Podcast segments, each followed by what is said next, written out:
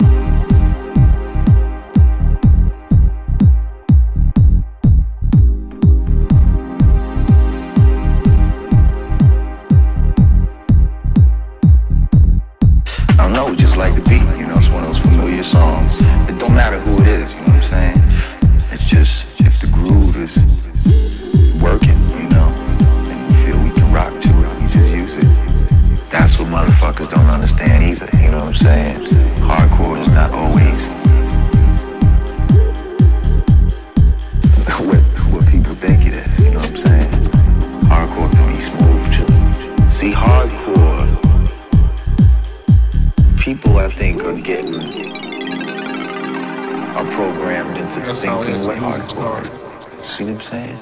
To me, something can be real smooth, mellow, but it's hard because by what you're saying on it, like what you said, and just the mood that it puts you in.